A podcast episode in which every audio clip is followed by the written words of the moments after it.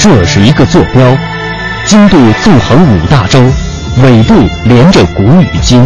这是一颗水珠，迎着阳光折射不同的语言与文明。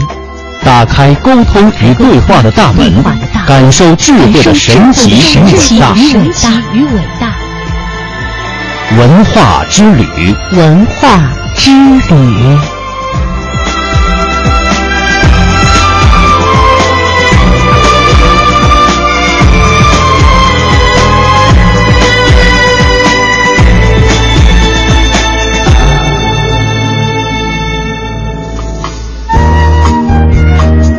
欢迎各位继续收听中央人民广播电台香港之声数码广播三十二台的文化之旅，我是谢哲。各位好，我是文艳。刚才在半点之前呢，我们一起和大家说到了全新创作的摇滚西厢。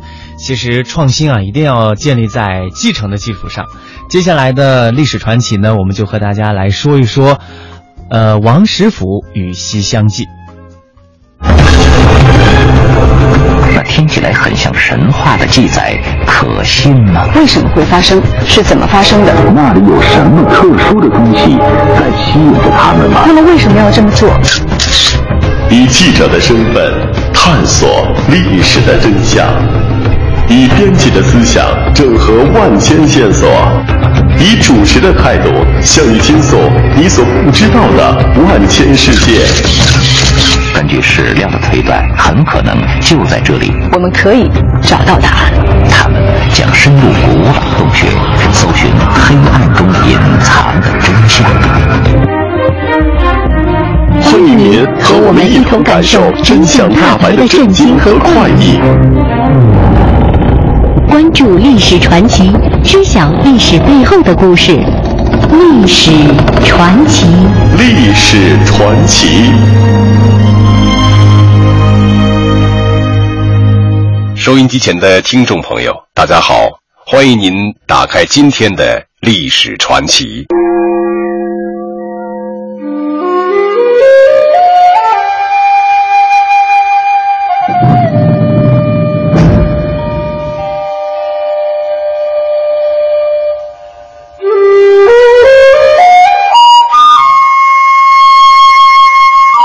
在中华民族灿烂的文化宝库中。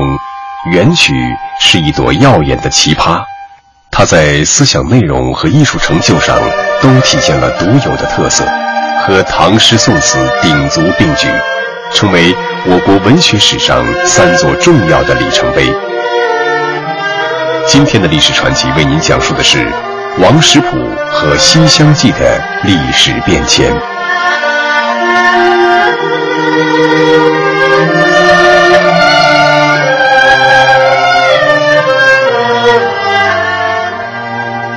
纵观古今，愿普天下有情人都成眷属这一美好的愿望，不知成为了多少文学作品的主题。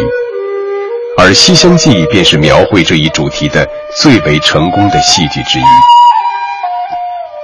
西厢记》的故事最早起见于唐代的小说家元稹的传奇小说《莺莺传》。原书中叙述了书生张生与同时寓居在普救寺的已故相国之女崔莺莺相爱，在婢女红娘的帮助下，两人在西厢房约会，莺莺终于以身相许。到后来，张生负荆应试得了高官，却抛弃了莺莺，最终酿成了爱情悲剧。这个故事到了宋金时代便流传得更为广泛，一些文人、民间艺人纷纷将其改编成了说唱和戏剧。到了元代，王实甫更是将其编写成了多本元杂剧《西厢记》。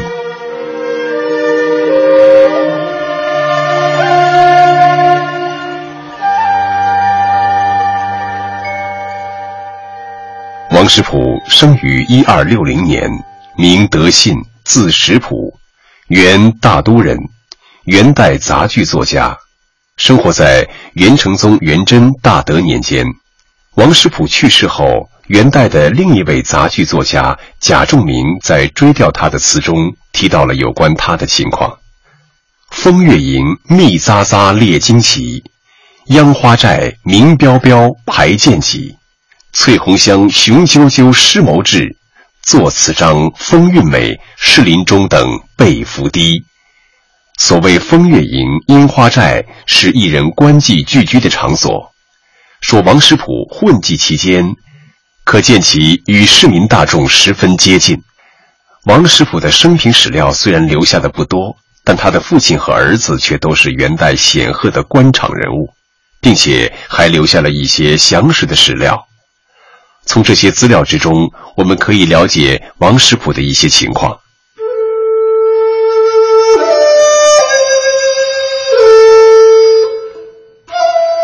据《原始》记载，王实甫的祖籍是今天河北省保定市的定兴县。他的父亲王迪勋从质子军，跟随成吉思汗西征至西域，并在那里娶了一位信仰伊斯兰教的阿鲁浑氏为妻。阿鲁浑人在元代为色目人之一种，也被称为回回人。这样看来，王实甫应该有一半回族血统。如果按现在，夫妻为不同民族的配偶所生子女可以自由选择族别的政策，王实甫可以选择汉族，也可以选择回族。至于元代的政策如何，就不得而知了。不过在元代，色目人的地位是高于汉族人的。王实甫是回族还是汉族，现在也只能是一个谜了。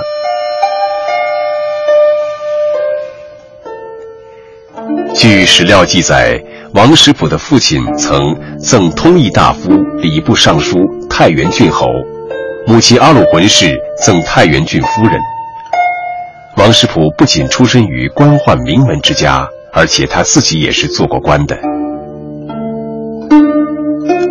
最早做的是县官，因为治县治理的好而有了声望，后来被提升为陕西邢台监察御史。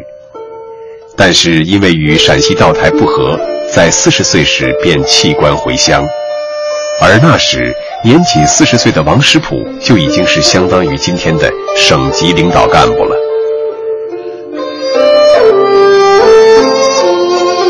王实甫回到大都后，一头扎进关汉卿创办的玉京书会，出入于歌台舞榭之中，厮混于勾栏瓦舍之间。开始了他的戏剧创作生涯。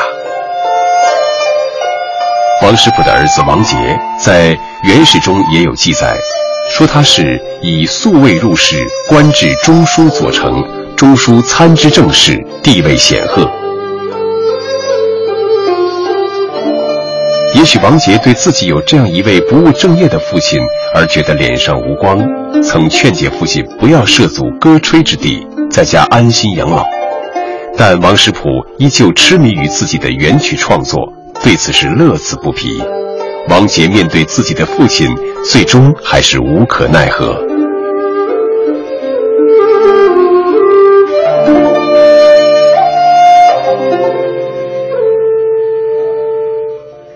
元大都时期的北京，在西四砖塔胡同一带，有勾栏院，也就是现在说的妓院数十处。那里便是元杂剧演出的主要场所，也是三教九流人物聚集的地方。王实甫、关汉卿等人是整日流连往返于此，由此他也从这里充分的认识了社会，了解了社会各阶层人物的风貌。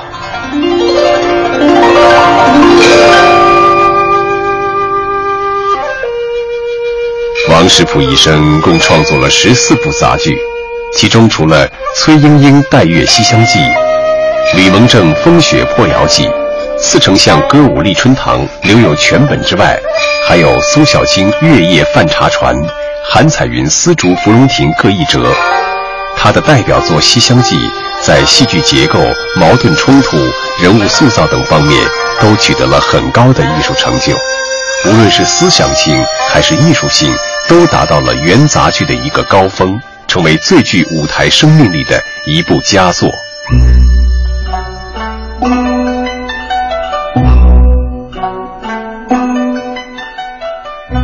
王实甫创作的《西厢记》所表达的“愿普天下有情人都成眷属”的思想，在中国文学史上还是第一次。《西厢记》突破了元杂剧一本四折的格式，长达五本二十一折，这样就避免了因篇幅限制而造成剧情简单化和模式化的缺点。这一形式上的大胆革新，对后来的戏剧创作起到了引领作用。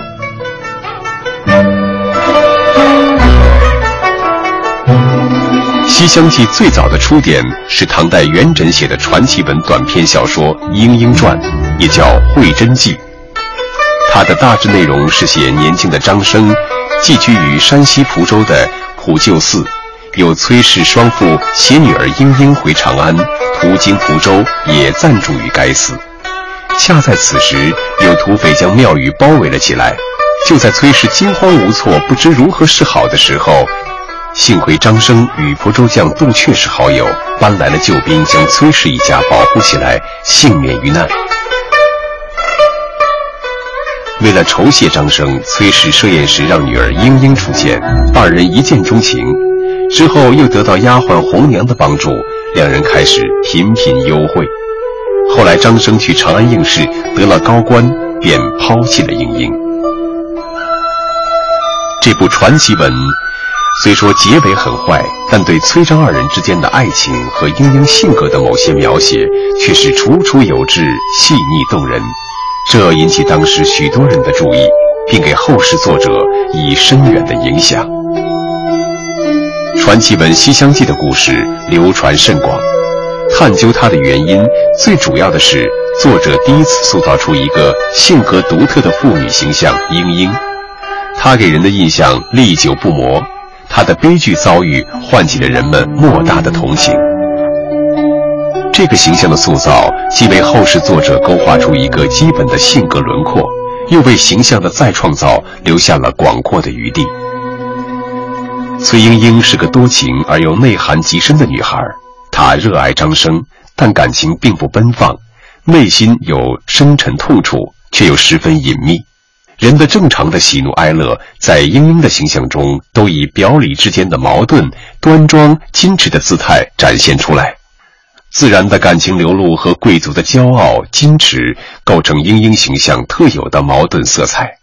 她既无杜丽娘的浪漫气质，也没有林黛玉的丹寒之色。她的性格造型是独一无二的，这是作者的重大创造。她的形象真实可信。但是她的遭遇却给人们留下心灵上的遗恨。《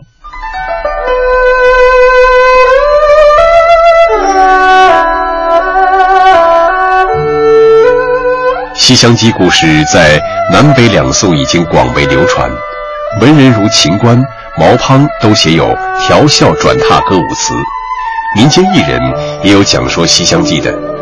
南宋罗烨的《醉翁谈录》记载，当时已有《莺莺传》的话本。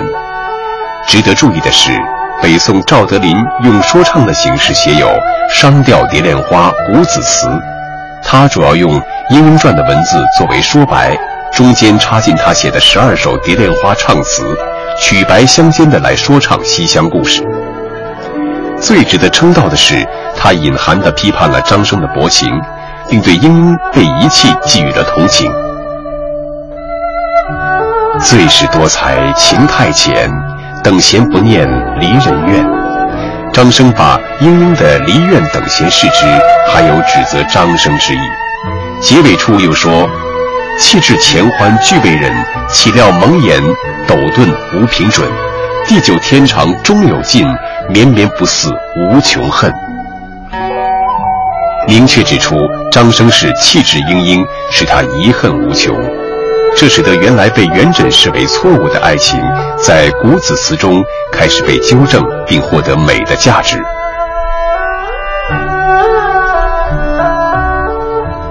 金代，一位有真知灼见的和高度才华的作者出现了，他就是写《西厢记》诸宫调的董解元。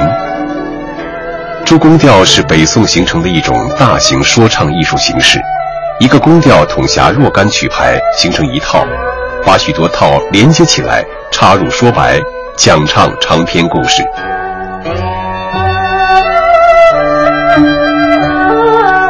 这种民间艺术从宋代流行到金元，董谢元就用这种形式，第一次以西厢故事为题材，写出鸿篇巨制的艺术精品。董谢元其名不详，谢元在当时是对文人的尊称。这位无名作者多才多艺，最可贵的是他冲破封建阶级对待爱情的传统观念，大胆地赞美了男女自愿结合的爱情。他的眼光很尖锐。他看出，要全面歌颂英英，就必须从根本上改变张生的性格不可，如此方能把他所讴歌的爱情升华到真善美的境地。这是要有足够的胆识。这是对《英英传》主要思想的批判，这种批判是通过艺术实践产生的真正形象进行的，所以有巨大的说服力。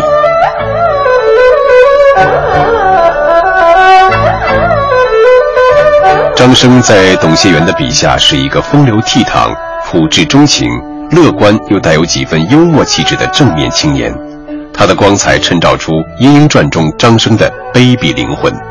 原来的轻薄文人变成了情种，一个新的张生形象由此诞生。改变张生性格是涉及到变更原作主题思想的带有实质性的变动，它引起情节的连锁变化。既然张生是忠于爱情的，那么拆散他们婚姻的又是谁呢？这再次闪耀出作者的犀利目光。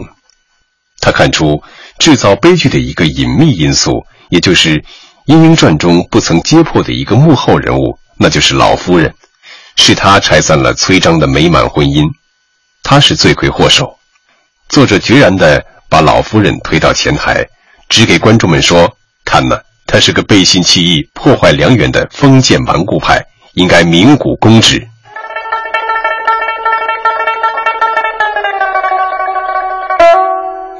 这么一改，就是全部西厢故事具有了鲜明的反封建性，他的思想和社会意义大为提高。董谢元的改动又引起了一个重要的连锁变化，它使原作《莺莺传》的矛盾关系发生了质的改变。原作崔莺莺与张生之间的矛盾一变而成为两个人为争取婚姻自主而同老夫人之间的矛盾。原来崔莺莺与张生的矛盾带有更多的伦理道德性质，是张生的品德太坏。现在的矛盾则具有鲜明的社会性和政治性，它实际反映了古代青年在婚姻问题上的反封建斗争，反映了人民大众的心理愿望。他所触及的问题的深度和广度，远远超过《莺莺传》，赋予作品以高度的艺术生命力。朱公调《西厢记》中莺莺的性格特色，乃是含蓄深沉，不过却富有叛逆性了，对爱情的追求更为真挚炽烈。作者还出色地塑造出一个聪明天真、泼辣大胆的红娘形象。作者用灵巧俏皮的笔墨写他穿针引线、成人之美，令人可喜。同时，还创造了见义勇为的法聪和尚。这一系列正面形象的成功塑造，使故事中的反封建势力大为增强。作者的胆识还表现在情节的安排上，他把崔莺莺和张生作为正义的一方。用同情的笔触写他们和庞大的封建势力展开尖锐的冲突。为了这个，作者设计安排了一连串的新的情节，比如说赖婚、闹简、赖简、考红、长亭等。这些情节都写得那么曲折而富有吸引力，把一个冷淡清虚的爱情故事写得热闹诱人。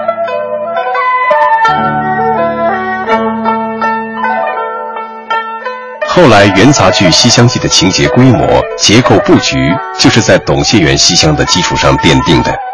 这是董谢元的莫大功绩。没有董谢元的董西厢，就没有后来王实甫的王西厢。董谢元这位作者的艺术造诣相当精深，在他重新改写西厢故事的时候，没有为了加强反封建的主题而把人物关系简单化。他没有离开具体的生活现实，凭主观意向去摆布人物。他的目的不在写情节，而在塑造真实可信的活人。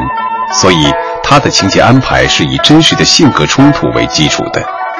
我们不是简单的看到好人一边，坏人一边，我们看到的几乎是可以用手去触摸的立体形象，这就使董西厢足以流传千载。朱公调的语言技巧是精湛的，性格化的语言把所有人物都写得惟妙惟肖，顾盼多姿。本来这类才子佳人的题材很容易写成陈词滥套，它没有那些动人心弦的激烈场面，没有争奇斗胜的巧妙情节，它主要是写人物的细腻感情。作者如果没有精湛的语言技巧，那就会使听众昏昏欲睡。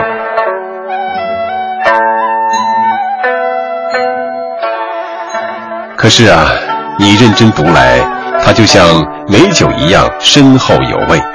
比如写张生思念莺莺，待不寻思，怎奈心肠软？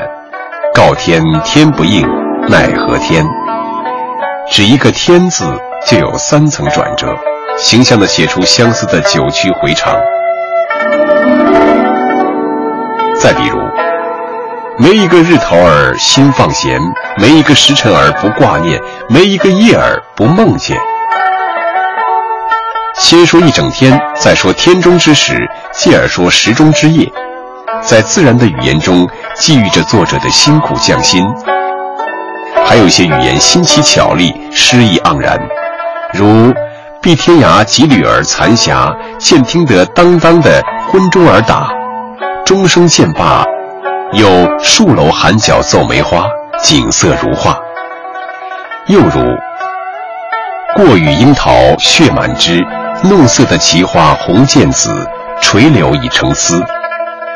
对许多好景触目是断肠诗，艳丽脱俗。董西厢又是一首充满景句美词的长篇抒情诗，写景绘情两穷其妙。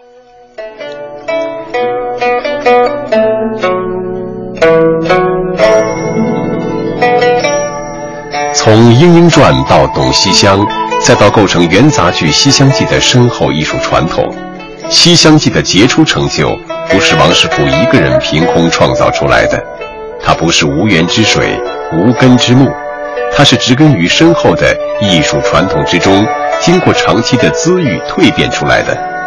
尤其是董西厢。他直接给杂剧《西厢记》以深刻的影响，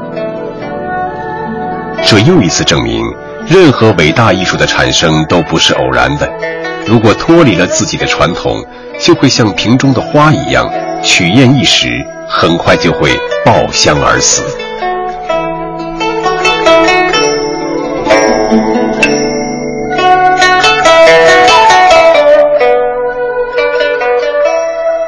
今天的历史传奇就为大家讲述到这里，感谢各位的收听。